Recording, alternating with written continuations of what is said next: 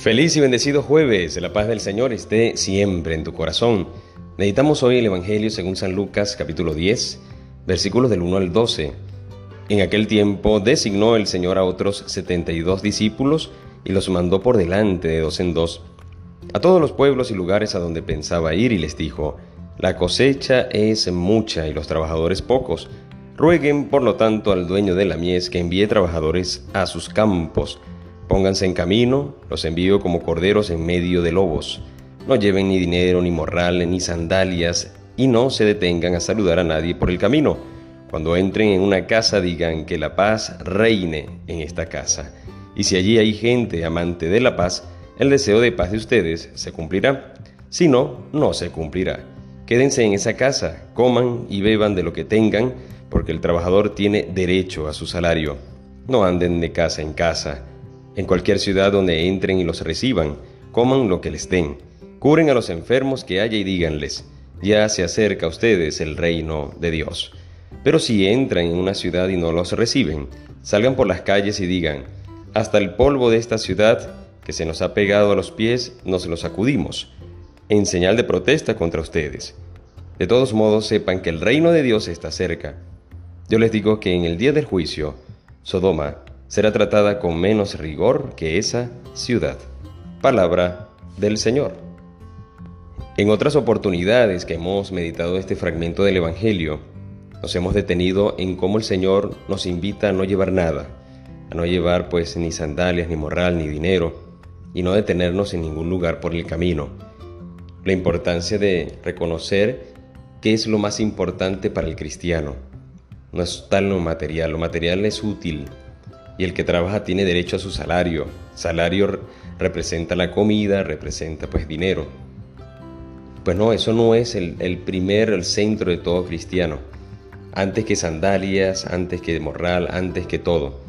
Mi mejor alimento, mi mejor morral, mi mejor todo es el Señor. El Señor es todo para ti y para mí. Para ti y para mí que caminamos en esta vida y queremos ser santos y queremos recibir esa gracia que nos llega del Señor. Hoy me quiero detener en, otras palabras que son las mismas palabras del Señor y que les invita, decirle el Señor, les dice el Señor a los discípulos, es que en, la, en la ciudad que, son, que sean amantes, amantes de la paz, amar la paz, desear la paz. Lo que nos invita, si queremos recibir el reino de Dios, si queremos recibir al mismo Señor en nuestras vidas, podemos empezar a pedirle, Señor, que yo desee siempre tu paz, que yo desee tu amor, que yo desee tu esperanza, que lo desee. Y para nosotros es importante causar eso, hacer que la gente que está a nuestro alrededor desee la paz, desee la salvación, desee ser santo, que les provoque ser santo. ¿Y cómo vamos a hacer eso tú y yo? Con el testimonio, con la manera de vivir, con la manera de, de predicar, de hablar, la manera en que nos eh, dirigimos a las personas con el testimonio. Definitivamente ahí podemos hacer muchísimo, pero no lo hacemos todo, porque aunque tú y yo nos portemos bien, siempre habrá alguien o pueda que haya alguien que no quiere aceptar ese estilo de vida, que no quiere aceptar al Señor. Y eso en vez de llenarnos de desesperación, de frustración, hay que también tener la tranquilidad le dice el Señor, bueno, sacúdanse hasta el polvo, que no quede nada. Ante, ante personas, que yo he pasado por ahí, y ante personas, no cerrar las puertas, no ser indiferentes, pero no quedarnos, porque hay que seguir el camino.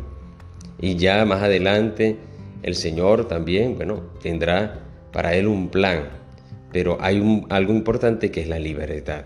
Pedirle al Señor que en medio de la libertad podamos decirle sí hay personas que, bueno, se cierran y no quieren la paz de Dios, no quieren nada con Dios. ¿Qué vamos a hacer? No vamos a detener.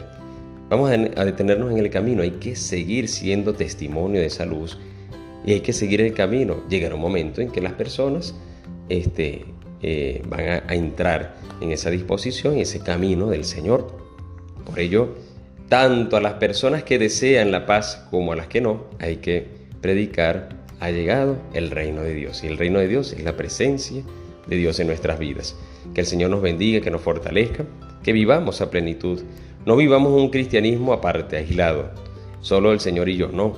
Que estemos, tengamos presente siempre el, el caminar, el hablar, el tocar las puertas de los demás para que también ellos conozcan, así como yo conozco y quiero seguir conociendo a Dios, pues conozcan la grandeza de ese, de ese Dios que los llama y que es Cristo Jesús que lo espera de manera especial en la Eucaristía. Dios te bendiga y te guarde en el nombre del Padre y del Hijo y del Espíritu Santo. Amén. Recuerda, ora, ten fe y escucha que el Señor ya te está hablando.